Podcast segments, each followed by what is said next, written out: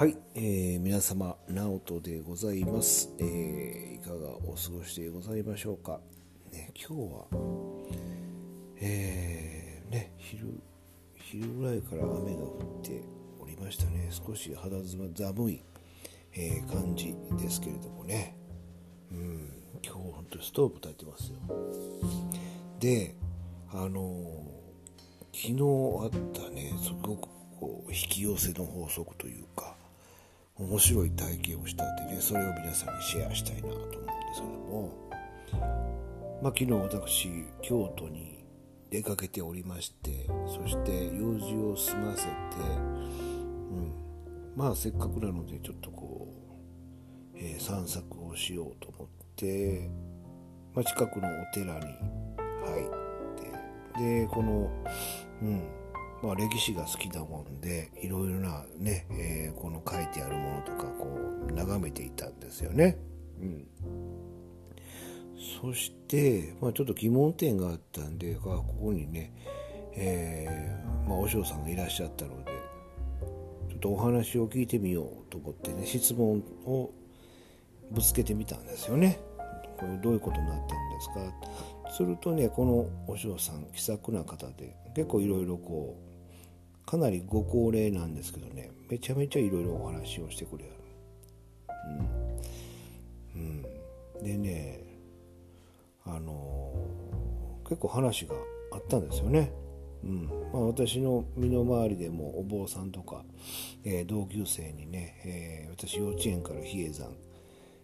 ね、え比叡山幼稚園比叡山延暦寺の付属ですね。比叡山幼稚園。比叡山中学比叡山高校とね通っておりましたのでやっぱりお坊さんに関しては結構知っていてねやっぱりお坊さんも、えー、すごいお坊さんすごくないお坊さんっていうのがいてまあすごくないお坊さんもいっぱい知ってるもんですから、えー、まあそんな感じかなと思ってたらねこの人ね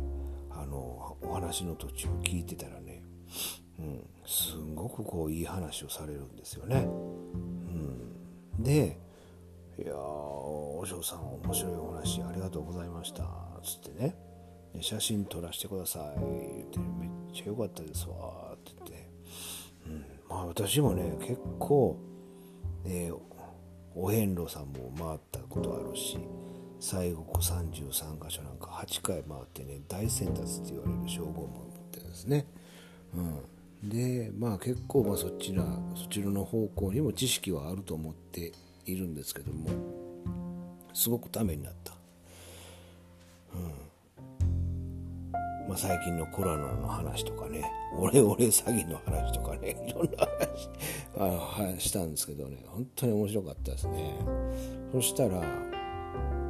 写真撮らせてください。そしたらねちょっとそれだけは勘弁してくれって。私の顔がちょっとですねそれまあ出るのはちょっと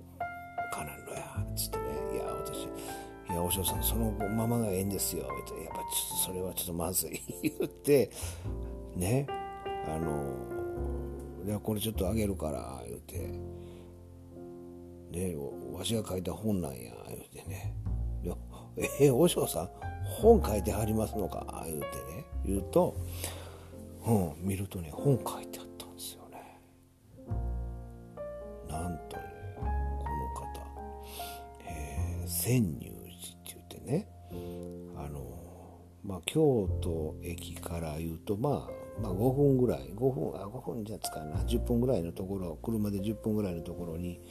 三寺って言って、まあ、皇室御用達の皇室ゆかりのお寺ですね、うん。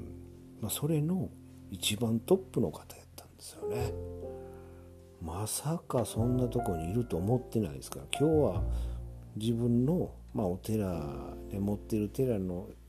自分の本来の、えー、今はその今日はその潜入寺の方は休みなんで ね、自分の持ってる、まあ、この寺のところにいるんだっていう話をされていてラッキーやったな みたいな話をしてあったんですけどねえ俺何回もか行ってるようなお寺で今まで会ったことないですね。こうなん初めて会ったんですよ、うん、それでねまあ、びっくりしましたね。まさにあそんなことあるんやなっつってね。全国各地からいろいろ信者さんも、えー、そら来るわなみたいなね。今このコロナの状況だからねいろいろ死にたい死にたい言うてる人も結構いるみたいなそんな話とかね。うんいろいろこう本当やったらねもっとこう、うん、お布施も持っていくようなお話だったところを1000円の先行代で許してもらって。まさかそんなことだとは思わなかったんでね。不思議なこのねあの引き寄せを経験いたしました。いやでもね何かこうねうん。やっぱ世の中こうね